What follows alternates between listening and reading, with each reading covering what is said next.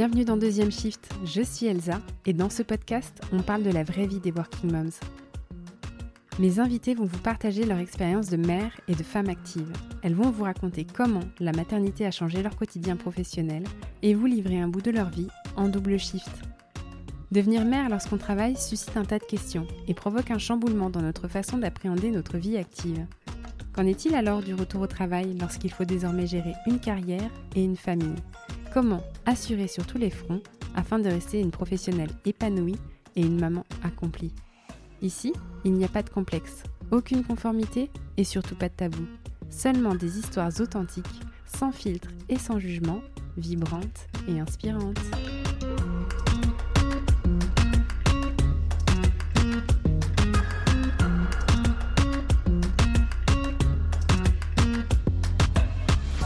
Pour ce 38e épisode, j'ai le plaisir d'accueillir Olivia, la fondatrice de la marque Bubble Mood, qui crée des kimonos urbains, une version contemporaine du vêtement traditionnel japonais. Installée à Bordeaux depuis janvier 2020 avec sa petite famille, elle a précédemment passé 15 ans en Asie. Arrivée à Shanghai en 2005 où elle rejoint son petit ami devenu depuis son mari, cette littéraire tombe par hasard dans l'univers de la mode. Après une première expérience au sein du magazine Elle chinois, elle se fait brancher par une amie sur un job pour le compte d'un groupe textile français. Elle applique avec brio le fameux adage Fake it until you make it pour se faire recruter sur un métier dont elle ne connaît absolument rien. Et c'est grâce à ça qu'elle découvrira les rouages de l'industrie textile. Après dix ans passés en Chine, Olivia et son mari posent leurs valises en Thaïlande où naîtra concrètement Bubble Mood ainsi que leur première fille. Dans ce nouvel épisode, Olivia nous raconte cette vie trépidante de freelance en Asie, son expérience dans la fast fashion qui l'a poussée à créer une marque aux antipodes de ce qu'elle y avait appris, la naissance et les premières années de vie de sa fille en Thaïlande et sa deuxième grossesse actuelle, vécue ici, en France. Elle nous parle de la richesse des deux continents dans lesquels elle a vécu et nous apporte un regard immersif sur la multipotentialité, la mode, l'entrepreneuriat et l'expatriation. Salut Olivia. Salut Elsa. Je suis contente de t'avoir avec moi pour un nouvel euh, épisode de Deuxième Shift. Est-ce que euh, pour les personnes qui nous écoutent, tu pourrais te présenter s'il te plaît, euh, nous dire bah, qui tu es, ce que tu fais dans la vie de tous les jours, et puis me présenter aussi un petit peu ta famille. Alors, donc je m'appelle Olivia, je suis la créatrice de la marque Bubble Mood, qui est une marque de kimono un petit peu, enfin de kimono urbain, un petit peu revisité. Et je vis en France, enfin je suis rentrée en France depuis l'année dernière, début de l'année dernière. J'ai vécu 15 ans en Asie avant ça. Donc j'ai fait 10 ans à Shanghai et 4-5 ans en Thaïlande dans le nord. donc on est rentré, mon mari et ma fille, donc l'année dernière. J'ai une petite fille de 4 ans, un peu plus, 4 ans et 2 mois. Une autre en cours. Et, et voilà, et on est installé à Bordeaux où je continue évidemment toujours Bubble Mood version française, du coup. D'accord, d'accord, ouais, parce que du coup, Bubble Mood, c'est une, une marque qui est née en Asie. C'est exactement, c'est une marque qui est née en Asie, qui a vraiment, enfin que j'ai vraiment mûri, on va dire, pendant la Chine, parce qu'en Chine, en fait, j'ai un petit peu par hasard mis un pied dans la mode. Moi, j'ai pas du tout cette formation-là. J'ai fait lettres, etc. Donc, donc voilà, mais j'ai j'ai commencé à travailler dans la mode, à connaître un peu tous les rouages de, des productions textiles, et j'ai eu envie de créer une marque, ce que j'ai fait en arrivant en Thaïlande. Et l'idée, c'était de créer un peu une marque à, mi-chemin entre ma vie asiatique et mon, background euh, français. Euh, et donc voilà, le kimono euh, m'a semblé être un, joli terrain de jeu avec voilà, en gardant cette forme vraiment asiatique, mais en y collant des imprimés un peu plus en rapport avec ma culture, un peu plus occidentaux, etc. Ouais, parce qu'en plus, c'est pas tellement quelque chose qu'on avait l'habitude de voir. c'était pas forcément quelque chose qui faisait partie du paysage textile sur la, France, en tout cas. Exactement. Mais quand je l'ai lancé, d'ailleurs, c'était très. les gens étaient assez.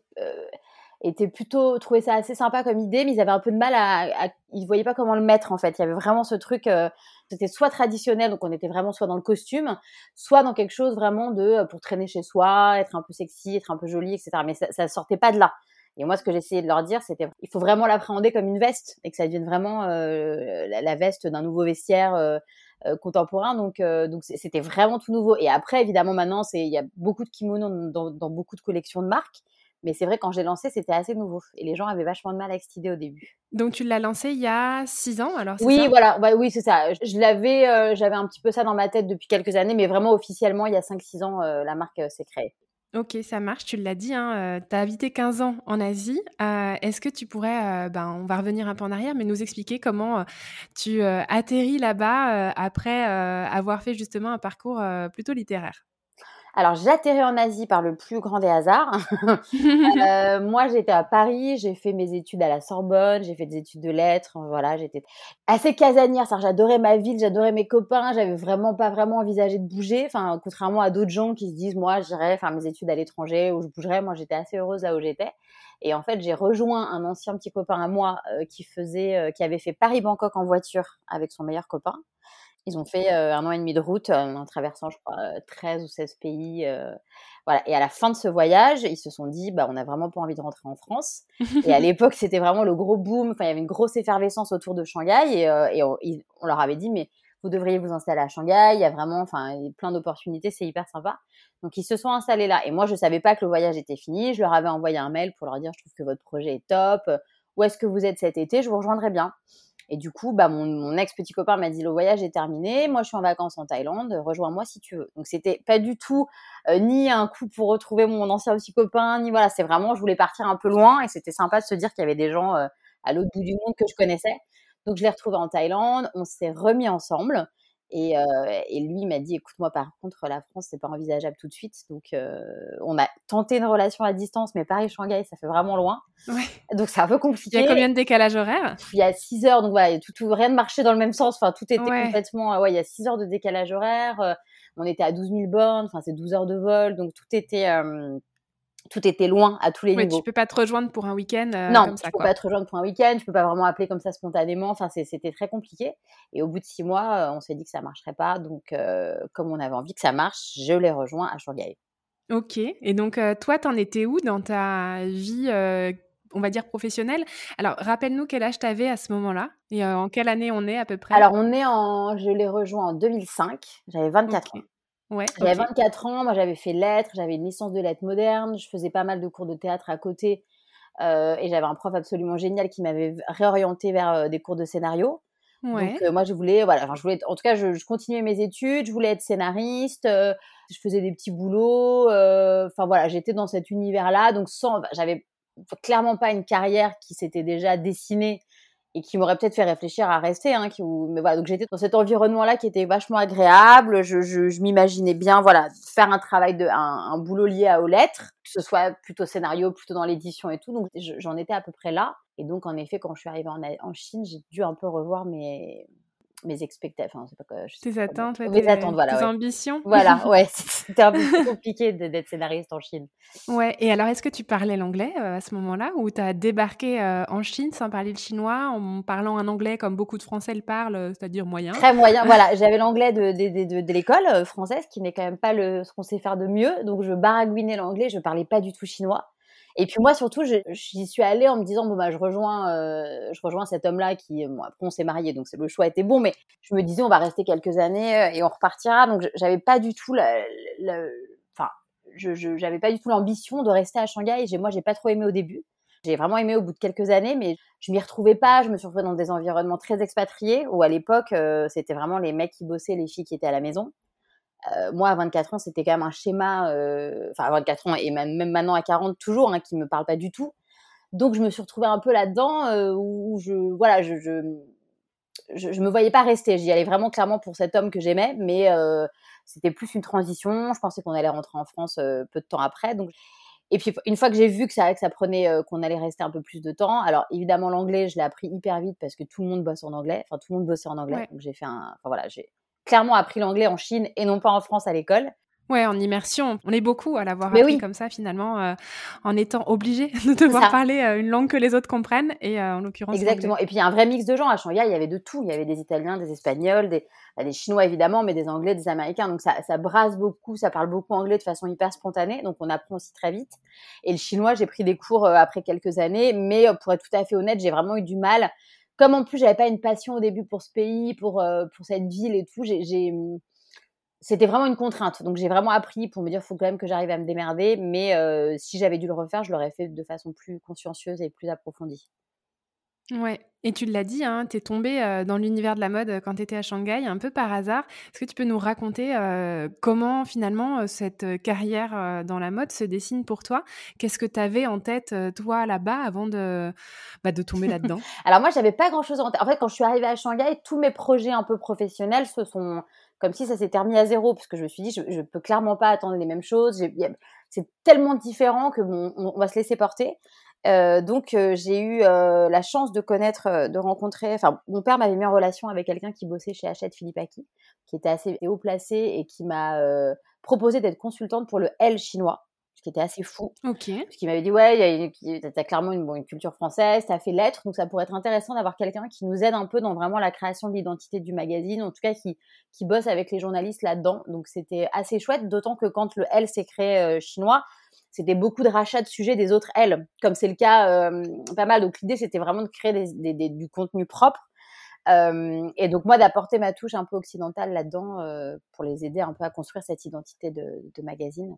Ouais, justement, je connais pas moi comment ça se passe la construction d'un magazine. Je pense qu'on va être plusieurs à t'écouter. tu parles de rachat de sujets. Qu'est-ce que c'est exactement? Alors moi, je me rappelle qu'à l'époque, après, je sais que la presse a énormément changé, donc c'est peut-être plus le cas maintenant, mais en gros, tous les L de chacun des pays appartiennent au même groupe en général, euh, alors soit le L fait un contenu complètement euh, exclusif, ce qui doit être le cas du L français. Je pense qu'on rachète peu de sujets à d'autres L, mais le L chinois qui venait juste de se créer, comme ils n'avaient pas forcément de quoi faire un contenu total sur le, enfin, sur la totalité du magazine, ils rachetaient des sujets, par exemple au L français. Donc je dis n'importe quoi. Si le L faisait euh, une rétrospective sur Chanel ou quelque chose qui pouvait bien marcher aussi sur le, le sur le marché chinois, il rachetait le sujet, il le traduisait bien évidemment, il le remettait un petit peu à la sauce avec un chinoise avec un angle de vue chinois et il le publiait.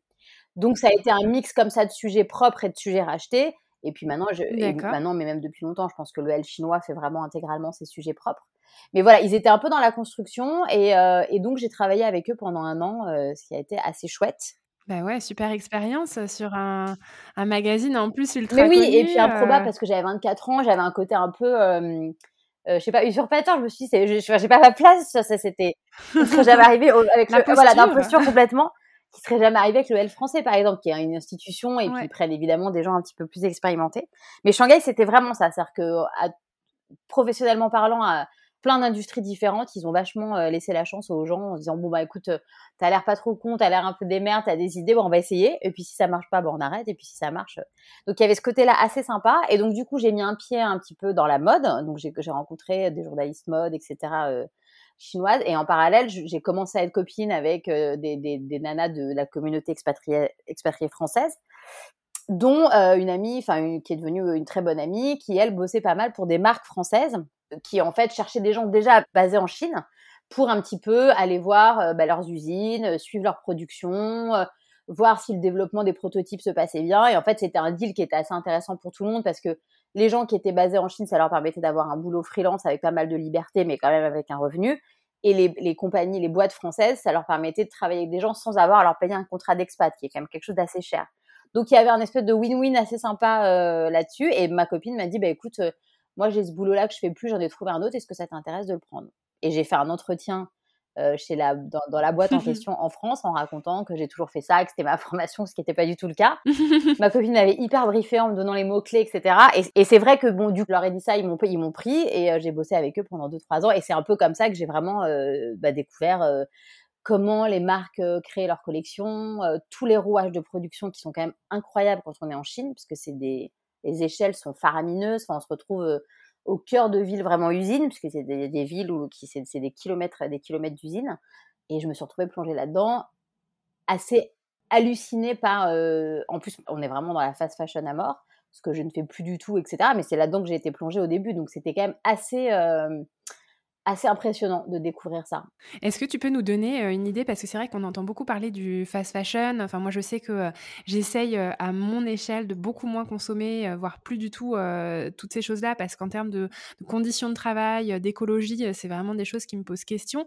Mais on en entend beaucoup parler sans savoir des fois ce que ça représente au, niveau, au niveau justement de l'industrie. Quand tu parles de, de ville, usine, on est sur des volumes de, de quoi de, Combien de mètres carrés d'usine Combien de personnes qui travaillent Combien de, produits qui sortent de ces usines Tu as des chiffres un peu à nous donner pour nous représenter ça? Oui, alors c'est colossal. C'est vraiment donc des villes entières. Mais même en fait, la, la, notion de ville en Chine, c'est quand même, quand on parle des petites villes de province, c'est quand même des villes où il y a 15 millions d'habitants. Enfin, tout est tout, tout de suite énorme par rapport aux références et aux échelles qu'on connaît.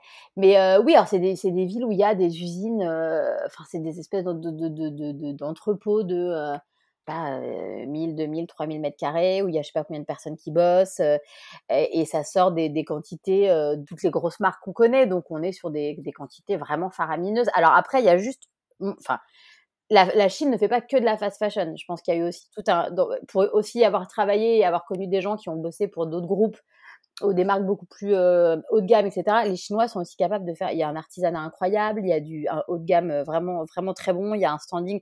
Donc il y a vraiment de tout. La fast fashion, elle existe partout et c'est plus des modèles économiques en fait que, que des pays. Ouais, bien sûr. Euh, la Chine est très et je pense que c'est très confortable pour ceux qui font de la fast fashion d'aller faire produire en Chine pour les raisons qu'on connaît. Mais euh, les Chinois sont capables de choses aussi hyper raffinées, artisanales, à taille humaine et tout. Moi, je me suis juste retrouvée plongée dans cet environnement-là en particulier, mais voilà, c'est, je pense que c'est important de le dire aussi que la Chine n'est pas qu'un pays de, de, production à grosse échelle et de mauvaise qualité.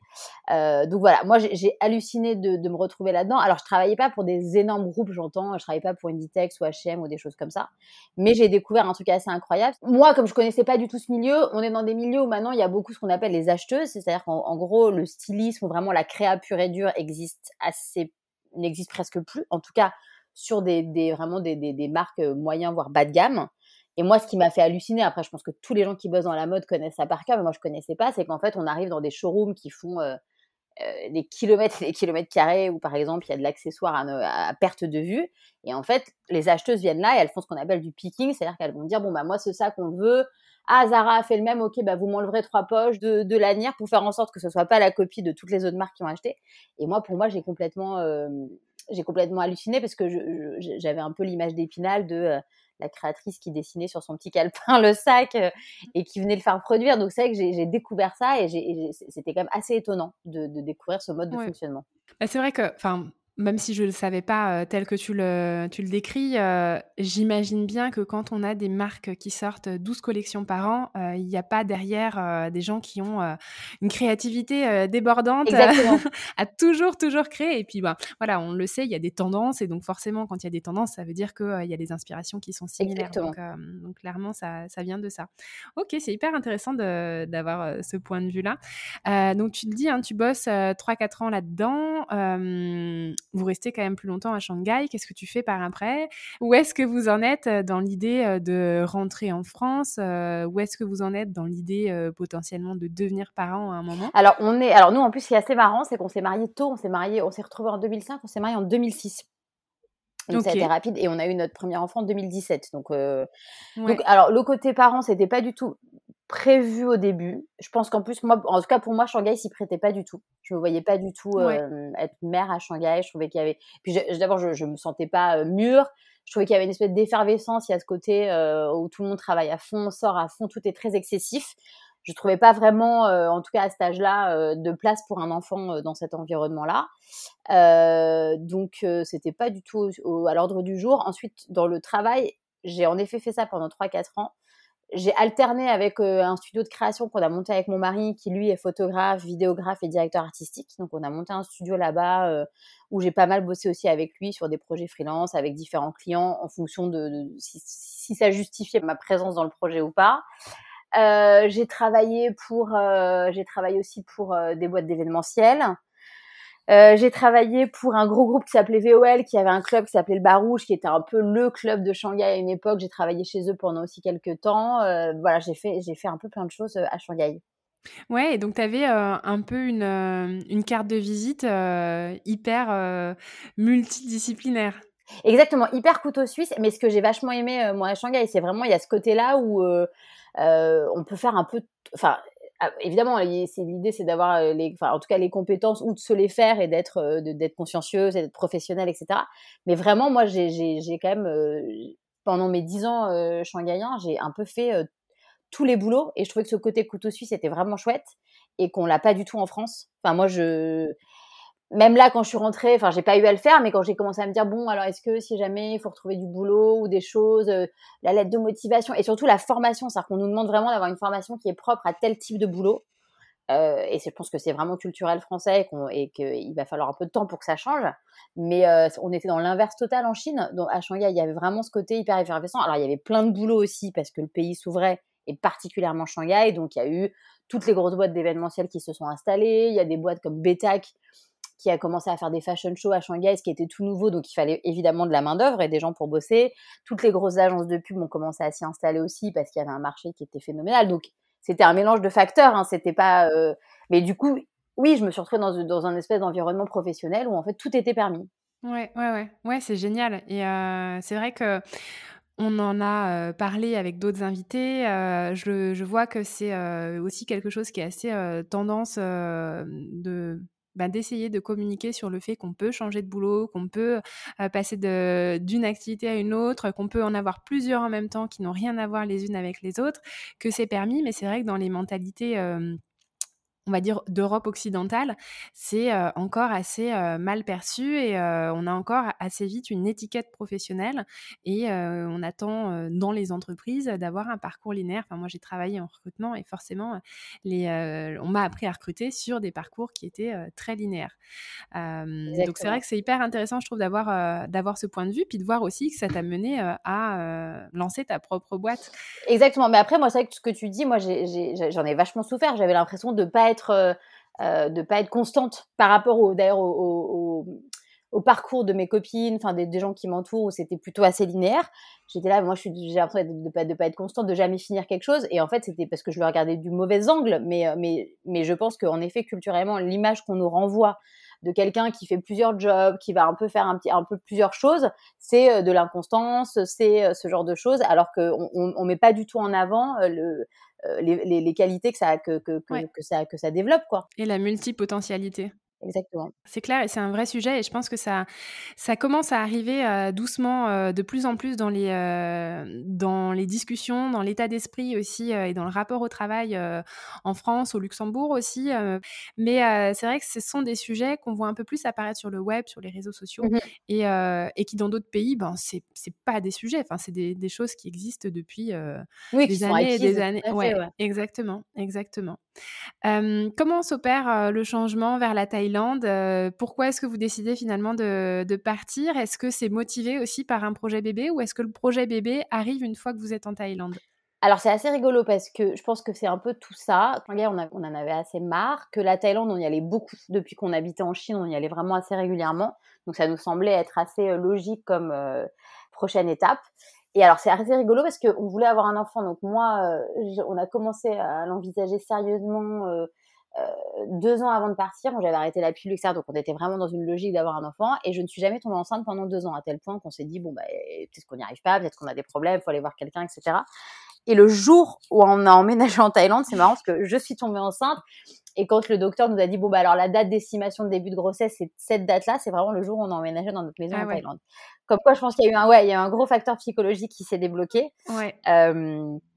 c'est fou, hein, le, pouvoir du psycho aussi. Et comme tu dis, Shanghai, c'était pas du tout pour toi euh, une ville dans laquelle tu te voyais euh, avoir une famille. Et euh, du moment où vous vous installez ailleurs, ça marche. C'est ça.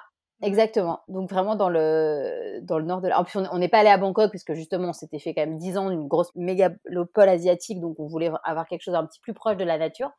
Donc on a décidé de prendre Chiang Mai qui est quand même une ville relativement importante en, en Thaïlande mais qui reste euh, euh, voilà, hyper proche de la nature avec un, une qualité de vie assez dingue. Donc, on a bougé à ce moment-là. En termes de paysage d'expatriation, là aussi, on est sur une ville avec euh, un mix culturel assez fort ou c'est surtout à Bangkok qu'on retrouve ça? Surtout à Bangkok.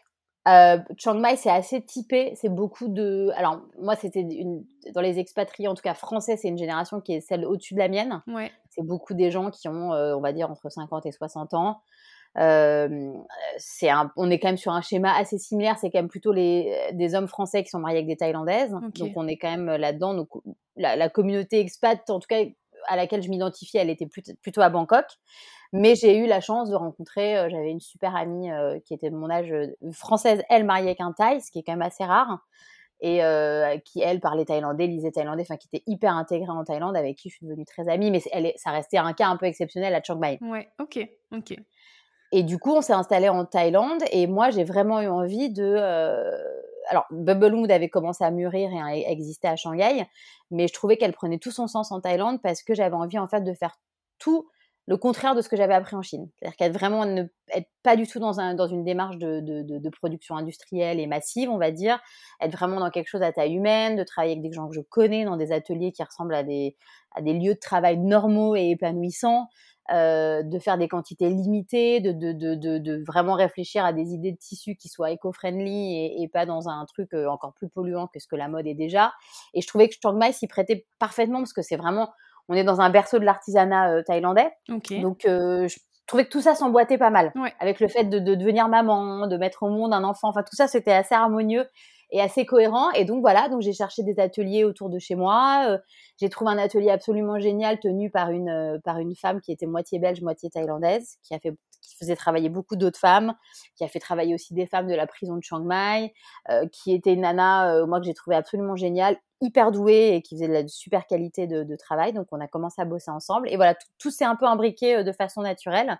Et Bubble Mood a vraiment euh, trouvé euh, sa raison d'être, je dirais, en Thaïlande, à Chiang Mai. Ok. Et donc, ta cible, c'était quand même une cible occidentale, là, pour le coup. Oui. Alors, oui, parce qu'en fait, dès que j'ai créé, moi, j'ai fait mon e-shop en premier. C'est vrai que la clientèle qu'on a eue, elle a tout de suite été d'abord française et puis après, les pays limitrophes, hein, la Belgique, Luxembourg, des pays en tout cas francophones.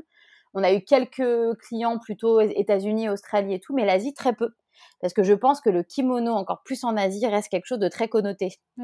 Donc, soit on avait quelques clientes euh, asiatiques, mais qui étaient assez internationales, qui avaient vécu à l'étranger, qui du coup percevaient le kimono comme pouvaient le percevoir nos clientes occidentales. Mais sinon, je pense qu'en Asie, c'était vraiment quelque chose qui était beaucoup trop connoté traditionnel, japonais aussi. Et, euh, elles ont eu, euh, elles ont eu un peu de mal à le à l'intégrer à leur garde-robe, on va dire. À se l'approprier en tout cas, tel que des, euh, des, Européennes ou euh, des Américaines peuvent euh, l'investir en tant qu'article mode. Ouais. Exactement. Donc la clientèle était française et occidentale dès le départ. Ouais. Et alors justement, la société Bubble Mood se développe, la marque se développe. en même temps arrive ta première fille. Ouais. Comment est-ce que tu gères cette nouvelle maternité? Comment est-ce que tu gères ben, tout le, changement aussi de rythme qu'on peut avoir quand on est deux adultes et après qu'on a quand on est deux adultes plus un bébé? Un. moi j'ai alors moi j'ai adoré être enceinte. j'ai eu une grossesse vraiment hyper cool. Donc je et puis alors je pense que pareil, on était quand même dans un espèce de petit paradis, euh, enfin dans une maison hyper au calme avec des palmiers, euh, les oiseaux qui chantent le matin. Enfin, on a vraiment eu des conditions euh, vraiment idylliques. Donc grossesse super. On était pris en charge dans un hôpital qui était un hôpital thaïlandais mais international. Donc on a eu un médecin absolument génial. Et alors en plus là-bas ils sont hyper sur une grossesse. Par exemple, on fait des échographies tous les mois sur une grossesse normale. Enfin, je veux dire, euh, en France, enfin, je vois là avec la deuxième, j'ai trois échographies à tout casser sur la totalité de ma grossesse. Donc là-bas, donc on est vachement pris en charge, on est, on est presque un peu infantilisé, mais du coup, il y a ce côté vachement agréable pour une première grossesse. Et puis après, une fois que Neva euh, est née, euh, enfin moi je trouve. Alors après, j'étais à mon compte, donc je pense que, enfin c'est bête, mais moi les réveils la nuit, bah du coup je me disais bon bah voilà, je suis réveillée deux heures, tiens, je vais bosser un peu.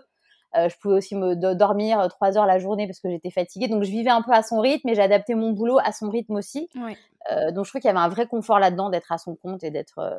Alors il y a, y a, un stress du fait que les revenus sont pas réguliers, qu'il n'y a pas du tout le confort d'être salarié. Mais je trouve qu'en termes de rythme et d'adaptation au bébé, c'est assez chouette en fait de pouvoir avoir des horaires qu'on qu'on rend flexibles et qu'on adapte au bébé. Donc ça, j'ai vraiment, j'ai vraiment trouvé ça très chouette. Ton mari était toujours lui aussi freelance? Ouais, il était toujours aussi freelance, donc il était aussi pas mal à la maison, mais il a beaucoup bougé au début de la grossesse, au début de la, non, de, quand Neva est née. Et d'ailleurs, il a eu un boulot à Dubaï. Et euh, je me rappelle, je suis partie avec ma fille sous le bras, parce qu'en fait, je me suis retrouvée dans cette grande maison. Moi, j'avais pas le permis à l'époque, et il devait partir un mois ou deux à Dubaï pour un boulot. Et on s'est dit, euh, merde, enfin, moi, je me voyais pas avec un bébé de 15 jours dans un pays que je connaissais quand même peu. Je parlais pas la langue hyper bien, sans voiture, un peu excentrée excentré de la, de la ville. Je me suis dit, ça va pas aller. Donc, je suis partie avec ma fille chez des copains à Bangkok. Ok. Et donc, c'est marrant, je me suis installée avec ma fille qui avait euh, trois semaines chez un copain à Bangkok. Et pareil, je trouve qu'il y avait entre les expats un truc hyper euh, solidaire où il me dit, mais évidemment, il n'y a pas de problème, tu t'installes avec ta fille. Donc, ça, c'était un peu fou. Et ensuite, on a eu, bah, alors après, nous, après, elle devait avoir 8 ou 9 mois, on a eu une nounou qui venait s'en occuper la journée pour vraiment que je puisse reprendre un rythme de travail à peu près normal. Et là, c'est vrai que c'était, on a eu une, nana absolument géniale euh, qui est restée avec nous jusqu'à ce qu'on quitte la Thaïlande et qui était vraiment euh, la deuxième maman de Neva, quoi. Ouais. Donc, qui venait à la maison pour. Euh, ouais. Et je crois que c'est culturel aussi. le mode de garde fonctionne de cette manière-là. Exactement. Beaucoup plus, enfin de manière beaucoup plus fréquente que ce qu'on peut avoir en France, au Luxembourg, où ça, ça reste des choses très exceptionnelles. Oui, exactement. Ça reste exceptionnel, ça reste assez cher. Euh, là-bas, on a quand même accès à ce genre de, de, services pour des sommes qui sont super raisonnables. Et surtout, on a eu quelqu'un qui faisait vraiment partie de la famille. Donc, c'était. Euh, donc, elle venait, oui, du lundi au vendredi toute la journée. Euh, c'était vraiment la deuxième maman de Neva. Donc, Neva, elle, surtout, elle lui parlait thaï. Donc, elle parlait thaïlandais toutes les deux. Génial. Nous, on a eu une petite fille avant qu'on quitte la Thaïlande qui parlait vraiment plus thaïlandais que français, quoi. Du coup, en rentrant en France, est-ce que vous avez eu envie d'entretenir euh, cette langue thaï euh, auprès d'elle? Est-ce que c'est compliqué? Est-ce que finalement vous avez fait le choix bah, de focaliser sur le français? Alors ça a été compliqué. Alors au début non, nous en plus on est rentré en janvier 2020, donc on a été confinés euh, deux mois après. Ouais. Donc on a, on a appelé sa nounou toutes les semaines pour qu'elle discute en taille, etc. Donc on l'a fait. Puis au bout d'un moment ça s'est un petit peu perdu parce que la nounou n'était pas forcément disponible quand on l'appelait. Et puis nous, une fois que le confinement s'est arrêté, qu'on a repris une vie active, c'était compliqué aussi de garder cette fréquence. Nous parlant moins bien taille que notre fille, c'était compliqué de la stimuler à ce niveau-là. Donc, ben, enfin, après, ça s'est perdu assez vite. Et surtout, ce qui est fou, c'est qu'en fait, on savait pas du tout qu'il allait avoir le Covid et le confinement. Et nous, dans notre tête, on s'était dit, euh, moi, je repars en Thaïlande pour ma production avec ma fille. On y restera un mois. Comme ça, je reprends même sa nounou pendant un mois pour qu'elle. On s'était dit, elle va reprendre le taille hyper facilement. On pensait pas du tout qu'on ne pourrait pas revenir en Thaïlande, en fait. Et qu'est-ce qui vous a fait revenir en France, en fait? Alors en France, euh, pas mal de choses. Il y a un truc assez chiant dans le nord de la Thaïlande, c'est qu'il y a des énormes phases de pollution depuis quelques années. En fait, ils brûlent euh, toutes les forêts aux alentours de Chiang Mai, euh, ainsi qu'au Laos, dans les pays, enfin là au niveau du Triangle d'Or, ce qui crée des pollutions absolument incroyables pendant la saison sèche, mais à tel point qu'on est au-dessus de villes comme Calcutta, comme les villes du, du, du, Bangladesh, etc. C'est ah vraiment devenu un, un, problème sanitaire national. Donc toutes les écoles sont fermées, il faut être, il faut être enfermé chez soi, il faut avoir un purificateur d'air, ça crée des problèmes euh, vraiment de, santé énormes. Donc on s'est dit c'est quand même un peu con d'avoir choisi Chiang Mai pour avoir trois mois dans l'année où on a un niveau de pollution euh, plus haut que toutes les plus grosses villes polluées du monde. Euh, ensuite, Neva allait avoir trois ans, donc on trouvait ça assez chouette de qu'elle rentre en France et qu'elle soit dans un système aussi scolaire français sachant qu'en Thaïlande, par exemple, les écoles publiques thaï sont quand même pas géniales et que les écoles internationales vraiment chouettes, parce qu'il y en a des très très bien et surtout à Chiang Mai, on est à peu près sur 1000 euros par mois. Ouais. Ça, c'est Donc il y a tout de suite, ouais, sans être en contrat expat, c'est ça devient un peu cher. C'est toujours des, euh, les difficultés euh, que peuvent avoir certains expatriés euh, qui n'ont pas, justement, comme tu dis, un package d'expat et, et, qui veulent scolariser leurs enfants dans des écoles françaises ou des écoles internationales. Ça reste toujours des coûts qui sont, qui sont très élevés. C'est le cas aussi, d'ailleurs, au Luxembourg, pour les hum, les Français, les écoles françaises, les écoles américaines, ça reste des budgets qui sont colossaux. Quoi. Ouais, c'est exactement. Donc, si on n'a pas le package qui va avec, c'est vrai que c'est un peu compliqué. Donc, il y avait ça. Il y avait le fait aussi que ses grands-parents avaient envie d'être plus proches d'elle et puis ils commençaient à vieillir. Donc, on avait envie aussi qu'elle profite de, sa famille. et puis, il y a eu le problème aussi qu'en Thaïlande, le statut de freelance, il n'existe pas vraiment. Donc, les visas commençaient aussi à être compliqués à avoir. Donc il y a eu un peu un ensemble de facteurs où on s'est dit bah on va peut-être retourner en France, c'est le bon moment. Et en fait, on, c'était complètement indépendamment du Covid. Donc c'est quand même assez fou parce qu'on est arrivé entre janvier, mon mari est rentré le 1er mars. On été confinés 15 jours après. Donc on est vraiment, euh, on a eu, on a vraiment eu, un, enfin on a eu un bon feeling par rapport à ça. Mais après, c'est pas du tout arrêté. On s'est dit, on revient en France, on se pose là, et puis on verra euh, si on repart, euh, peut-être ou pas. Mais je trouve ça assez chouette d'avoir bougé parce que du coup, le fait de rebouger est quelque chose de complètement naturel. Enfin, c'est une fois que c'est fait, j'ai l'impression qu'après, c'est, c'est, c'est se balader un peu dans le monde euh, avec ou sans enfant d'ailleurs devient quelque chose de devient un projet comme un autre, c'est pas quelque chose d'impossible en fait. Ah, c'est clair, c'est, euh, c'est hyper intéressant je trouve. Mais du coup là, le projet c'est de rester. vous ne savez pas? vous allez faire quoi Alors bon, vu le contexte, non. Alors le projet c'est de rester parce qu'en plus on est bien, on s'est installé à Bordeaux. Euh, on trouve ça quand même assez chouette. C'est une ville que vous connaissiez, vous? Eh ben non, très peu. Ah, ok. on a fait les choses. On était passé une fois à Bordeaux voir de la famille. Et en fait, euh, à l'époque où on a choisi une ville en France, nous, on voulait pas revenir à Paris. mon père était à Biarritz et nos deux mères étaient à Paris. Donc, on s'est dit Bordeaux, c'est quand même un bon compromis entre les deux. c'est facile aussi parce qu'on est à deux heures de Paris. Donc, pour le boulot, c'est facile. voilà. On est quand même assez fan de la côte ouest et du sud-ouest de la France. Et donc, on s'est dit, bah, allez, on essaye. Et puis, on s'est dit, au pire, si on n'aime pas, on bougera, quoi. Donc, on est vraiment arrivé en connaissant presque pas du tout la ville. Et moi, j'ai l'impression aussi euh, qu'à Bordeaux, il y a une sorte euh, d'effervescence euh, entrepreneuriale qui, est, qui est intéressante. Enfin, je ne sais pas si tu as connecté, mais j'ai l'impression qu'il y a beaucoup de, de, jeunes entreprises françaises qui sont nées à Bordeaux et qui fonctionnent hyper bien. Ah oui, tout à fait. Et puis, je trouve qu'il y a quelque chose d'assez, comme tu dis, d'assez jeune, d'assez. ça bouge bien. C'est une ville à taille humaine, mais il y a ce côté, et puis il y a un côté un peu moins, je trouve, euh, euh, peut-être moins saturé que Paris aussi, parce que Paris, je pense qu'il y, a évidemment donc beaucoup d'entreprises, beaucoup de gens très talentueux, donc il y a un marché qui commence à être un peu saturé. Et Bordeaux, il y a un petit, il y a un côté un peu frais. Euh, de sang un peu neuf, avec en effet un vrai, une vraie mentalité entrepreneuriale qui est hyper agréable. Et puis la qualité de vie qui est quand même aussi hyper chouette comparée à, à, Paris où on est sur une beaucoup plus grosse ville. quoi. Exactement. Donc, euh, donc nous, on est, on est plutôt euh, bien ici. Donc, pour l'instant, on reste. Ouais.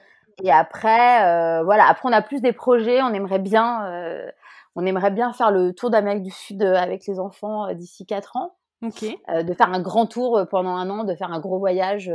voilà. Donc, on, commence à un peu mûrir l'idée et de essayer de voir aussi au niveau du boulot comment, enfin, qu'est-ce qu'on pourrait faire de ça? Est-ce que on en fait, je sais pas, un petit documentaire? Est-ce qu'on en fait un peu une travailler avec une illustratrice et faire un petit album pour enfants autour de ce voyage avec nos deux enfants. Bah, voilà, donc c'est plus, en tout cas, des projets de voyage qui sont toujours là. Après, des installations à l'étranger, pour l'instant, non. Ouais. Mais c'est pas du tout arrêté, en tout cas.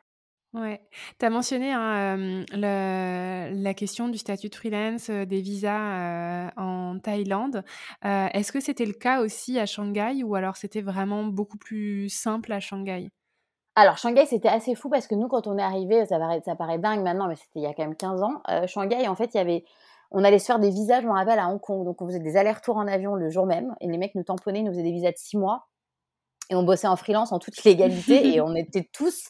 Enfin, il y, avait, il y a vraiment eu ça pendant les faciles les 5 premières années où c'était euh, un espèce de, de, de, de tout était très facile. Donc, il y avait, donc le statut de freelance n'existait pas. Il n'existe pas d'ailleurs, je crois, euh, toujours aujourd'hui. Mais par contre, la facilité avec laquelle on avait des visas, la facilité avec laquelle on travaillait, je me rappelle, on faisait des plans freelance avec des, des boîtes en Chine et on était payé à l'époque en cash. Donc, on avait des enveloppes, on partait avec des enveloppes de cash.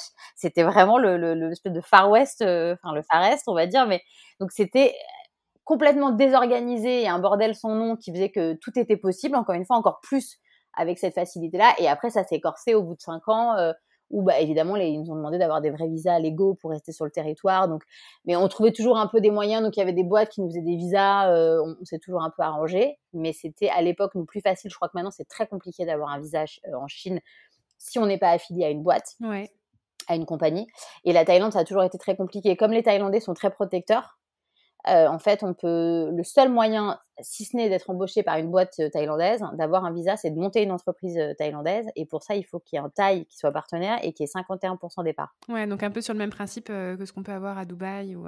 Ouais, voilà. Donc ils protègent à fond les Thaïlandais. Ils n'ont pas tort, mais du coup, il y a quand même eu plein de, d'abus parce que bah, des boîtes montées avec des Thaïs qui, au bout d'un moment, bah, partent avec la caisse. Enfin, il faut vraiment trouver un partenaire en qui on a énormément confiance, comme c'est le cas partout dans le monde. Mais c'est un peu et c'est assez cher en plus de monter une boîte donc c'est compliqué. Ouais, tu es un peu plus euh, exposé à un, risque euh, parce que tu possèdes pas euh, la majorité de ta boîte quoi. Et encore une fois, tu n'es pas chez toi donc je pense toujours que si ça part après d'un point de vue juridique ou qu'il faut aller se battre devant enfin il faut aller faire un procès pour récupérer ses parts et tout, je pense que c'est toujours un peu compliqué quand on n'est pas chez soi. Et du coup, Bubble Mood, c'était une société thaïlandaise ou non? Bubble Mood, c'était une société hongkongaise quand j'étais en Asie et c'est devenu une SAS du coup française maintenant. OK, OK, intéressant.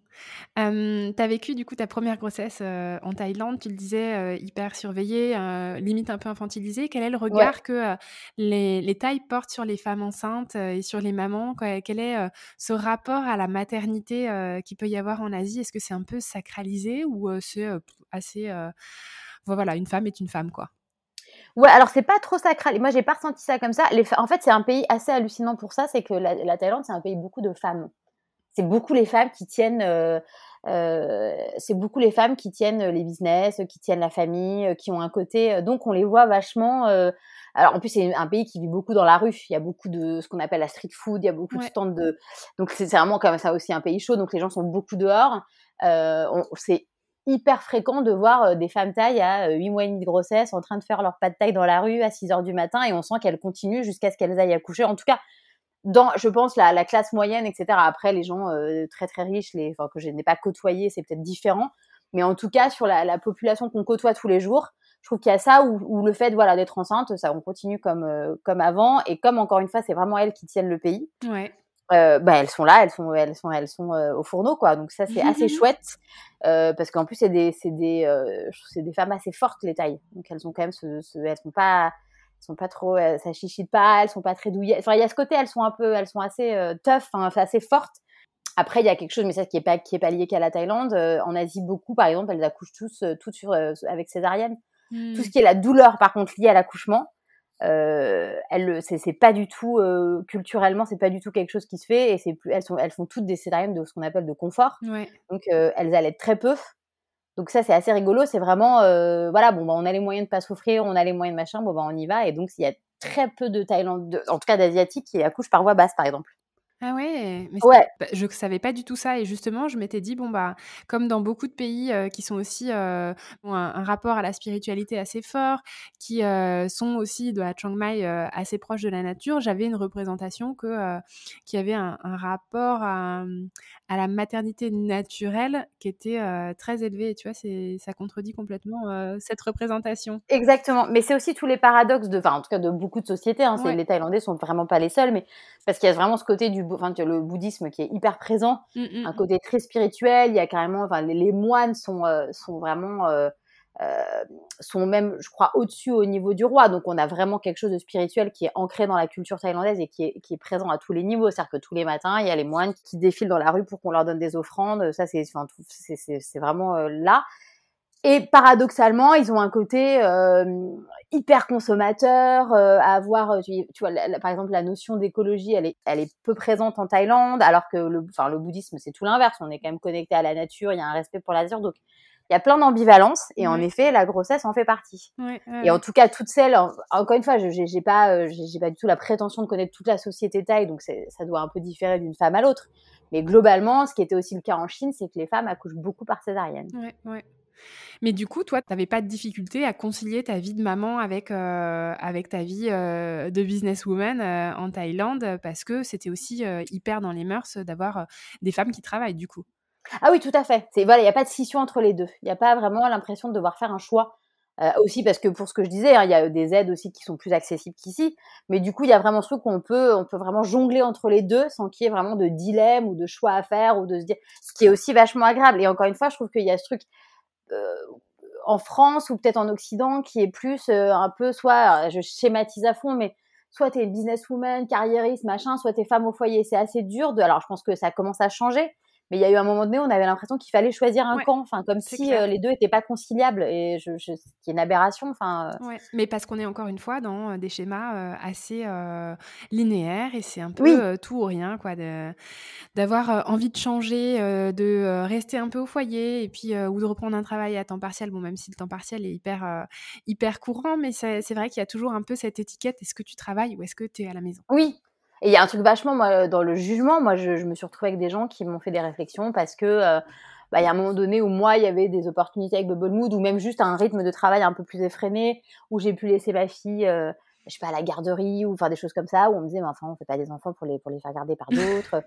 Avec comme s'il y avait euh, voilà c'est comme si c'était un choix que je faisais de me dire ah bon bah alors je préfère mon boulot à ma fille ou l'inverse. Enfin des, des, choses aberrantes. Oui c'est euh, mais c'est vachement manichéenne quoi. Enfin c'est euh, vraiment ça comme s'il y, avait une hiérarchie de la préférence alors que bah, en fait ça fait partie de, de notre équilibre et pour s'épanouir en tant que femme d'avoir à la fois une vie active et puis à la fois une vie de maman. Et, et puis bah nos enfants sont euh, enfin moi j'en suis persuadée, que nos enfants sont bien plus équilibrés quand ils ont une maman qui est heureuse et épanouie que quand euh, il y a une sorte de sacrifice euh, qui est fait dans un sens ou dans l'autre. Hein, mais, Complètement. Mais voilà. Il y a cette notion de culpabilité qui est, qui est assez présente, je trouve où on peut on a tendance à, nous faire culpabiliser ou à nous demander voilà de se ranger d'un côté ou de l'autre qui est assez dérangeant et puis au bout d'un moment quand on, a compris que c'était vraiment enfin des, questionnements qui sont pas les nôtres, on passe ça nous passe au-dessus. Mais euh, je trouve qu'en tant que maman, on a une fragilité, enfin en tout cas une sensibilité qui est peut-être un petit peu plus accrue et qui parfois il y a ce genre de réflexions qui je trouve passent mal et qui sont complètement injustifiées en fait et euh, qui participent pas tellement à l'épanouissement euh, de nous en tant que femmes d'avoir ce genre de, de, considération assez stérile. Ouais, c'est clair. Et là, donc, l'arrivée de cette deuxième fille est prévue pour quand? Alors c'est décembre. Ok. un bébé de, un, bébé, d'hiver. Après avoir eu un bébé bien d'été. Ouais, mais c'est bien les bébés d'hiver. Tu vois, moi j'en ai eu un, bébé de janvier. On reste un peu cocoon les premiers Oui, mais je suis ravie euh, moi. Ouais, voilà. Et puis comme en Thaïlande, on n'a pas du tout connu ça parce que de toute façon il fait, il fait, c'est l'été toute l'année. Ouais. Euh, tout est très solaire, tout est très euh, voilà. Donc je me dis ça va être complètement l'inverse, donc ça va être aussi euh, vachement chouette de, de, connaître ça à une saison totalement différente. Et là, est-ce que tu as un petit peu un plan par rapport à, à l'arrivée de ce deuxième enfant dans, dans comment ça va s'inscrire avec le développement de Bubble Mood ou pour l'instant tu te laisses porter? Bah alors le truc c'est qu'on peut moins se laisser porter en France encore une fois parce que bah euh, tout là je, je, je, suis à fond dans les trucs de crèche de enfin parce que c'est maintenant faut s'inscrire à la crèche au sixième mois de grossesse ce qui me paraît moi complètement délirant. Enfin c'est comme ça donc je le fais hein, mais, euh... au Luxembourg c'est même avant ah oui parce que moi j'ai appelé à quatre mois de grossesse ils m'ont dit vous avez encore un, peu le temps rappelez dans deux mois ouais. Donnez-vous un peu de temps alors que moi j'étais là vraiment à me dire faut que j'ai une place. Donc c'est marrant parce qu'on est vraiment dans l'inverse du rythme thaïlandais où tout était très euh, euh, on, on, suivait un peu, c'était un peu au feeling, tout était assez facile, la vie était douce. Euh, alors je dis pas qu'elle l'est pas ici, mais on est, je trouve, dans une toute autre logistique. Donc en effet, c'est se laisser porter est un peu plus compliqué, sachant qu'on est tous les deux en freelance avec mon mari. Donc c'est euh, savoir, alors est-ce qu'on prend quelqu'un? Moi j'ai pas envie de mettre ma... alors, encore une fois, moi j'ai eu la chance d'avoir Neva jusqu'à trois ans avec moi, ce qui est quand même alors, un luxe total. Hein. Moi je m'en rends bien compte. On a une nounou à la maison. donc j'ai eu ma fille tous les jours avec moi à côté de moi. Euh, donc c'est vrai que je me vois mal mettre ma fille, ma deuxième, en crèche à deux mois. Enfin, je, je trouve que et je sais qu'il y en a qui n'ont pas le choix. Si maintenant je peux avoir le choix, il se trouve que moi ma mère habite à Bordeaux, que la mère de mon mari était à la retraite à Paris, donc elle peut venir nous aider, donc on a des options. Mais c'est vrai que du coup on a l'impression qu'il faut quand même tout bien cadrer et tout organiser parce qu'il y a moins cet espace possible à là bon ben on verra bien, on fera au feeling, tout voilà. un peu plus besoin d'anticiper par rapport à, la logistique euh, de, de la France quoi.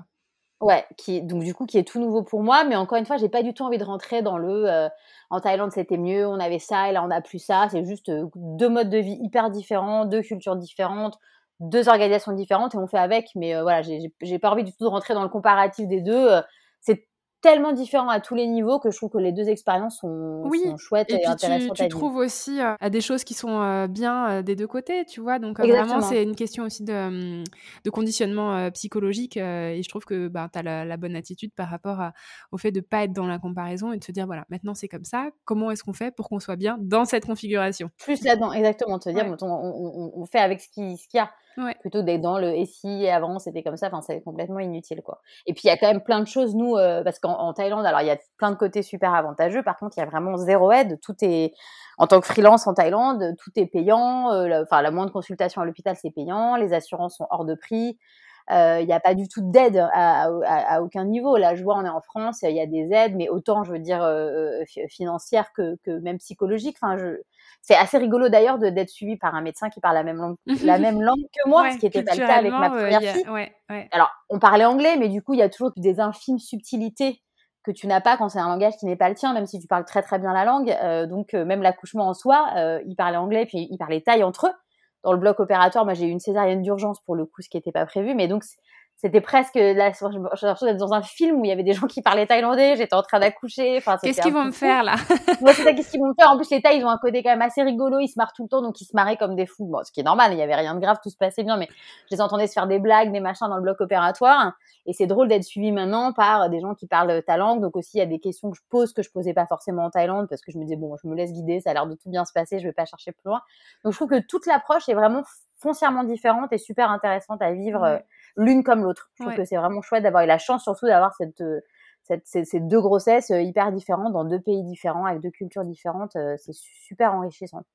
Non, mais trop bien d'avoir d'avoir ton retour et puis d'avoir un peu ce, hum, ce, feedback sur les différences culturelles qu'il peut y avoir entre la France et, et, la Thaïlande. En tout cas, ce que j'entends, c'est que voilà, vous avez un plan, mais que vous restez pas bah, attaché à le respecter à la lettre. Et que... Non, bah exactement, mais parce que je pense que c'est. Mais encore une fois, moi j'ai ce discours, je n'aurais jamais eu. On se serait parlé avant que je parte en Asie, j'aurais jamais eu ce discours. Euh, je pense que le fait de bouger vraiment. Euh... Alors voyager, oui, mais vraiment aller, aller s'installer à l'étranger, euh, c'est quelque chose qui. Alors c'est con parce qu'on le dit beaucoup et ça paraît un peu des expressions, enfin des formulations vides de sens tant qu'on l'a pas vécu, mais c'est vrai que ça t'ouvre une, une, une, enfin, une façon de voir les choses qui est assez incroyable. Enfin, du coup, toutes tes références, tous tes codes, tous tes fonctionnements changent et puis on, on t'acquiert quand même une flexibilité hyper intéressante pour l'avenir et à tous les niveaux, quoi, d'un point de vue personnel, professionnel. Donc on s'adapte peut-être plus facilement et puis c'est euh, ultra enrichissant, même, même les mauvaises expériences, hein, mais c'est vraiment très chouette. Ouais, et puis à vivre en famille, ça a l'air d'être euh, oui, aussi des, des, chouettes moments. Non, mais en tout cas, moi je vous souhaite que euh, ce projet de tour d'Amérique latine se fasse, se concrétise. On espère, on est dessus. on a acheté la carte, on commence à se dire, bon alors on commence par quel pays Bah voilà, en tout cas, si vous concrétisez ça et que vous le faites, j'espère que vous nous le ferez partager d'un moyen ou d'un autre. ah bah avec grand plaisir, avec grand grand plaisir. Et puis, euh, et puis bon, on va continuer à, suivre un petit peu ce qui se passe sur euh, Bubble Mood, aller voir euh, ces kimonos de, de, plus près. C'est gentil. Et je ne sais pas si tu avais quelque chose, toi, que tu voulais rajouter, quelque chose qui te semblait important de, de préciser par rapport à tout ce dont on s'est parlé? Non, bah, dans tout ce qu'on s'est dit, on a fait le tour de pas mal de choses oui, peut-être en tant qu'en tout cas en tant qu'entrepreneur et, et, maman, euh, voilà, de pas avoir l'impression qu'il faut faire des choix en fait, euh, de se laisser aussi pas mal, euh, de se donner du temps, ouais. qu'on n'a pas l'habitude de faire et je trouve de moins en moins dans, dans le monde dans lequel on vit, de se d'être aussi assez tolérant avec soi-même. Faut que voilà, les erreurs, les choix qui se sont finalement avérés être mauvais, pas hésiter aussi à lever le pied, à faire une pause euh, toutes ces choses-là qu'on nous dit pas beaucoup. Je trouve qu'on nous apprend vachement à être euh, euh, carriériste, résilient, etc. Ce qui est aussi bien, mais je trouve que c'est il y a toute une partie voilà, de doute, de questionnement, euh, de, de, aussi faire marche arrière, ce qui c'est pas grave et, au contraire, euh, voilà, toutes ces choses importantes qu'on dit peut-être peu et encore moins, et, enfin voilà, et encore plus quand on est euh, son propre euh, patron, voilà, être, être tolérant avec soi-même et, se donner du temps. Génial, ce sont des, des beaux messages et je te propose qu'on conclue là-dessus du coup. Parfait. merci Olivia pour ton temps, merci pour bah, ton récit, ton partage d'expérience. je trouve que c'est hyper intéressant de, de voir comment est-ce qu'on peut développer sa multipotentialité et puis, euh, et puis concilier tout ça avec euh, aussi des projets de vie de famille. Quoi. Eh ben, merci beaucoup à toi, Elsa. J'étais hyper contente d'avoir de, la chance de parler euh, sur ton, sur ton super podcast. Merci beaucoup et à bientôt. merci.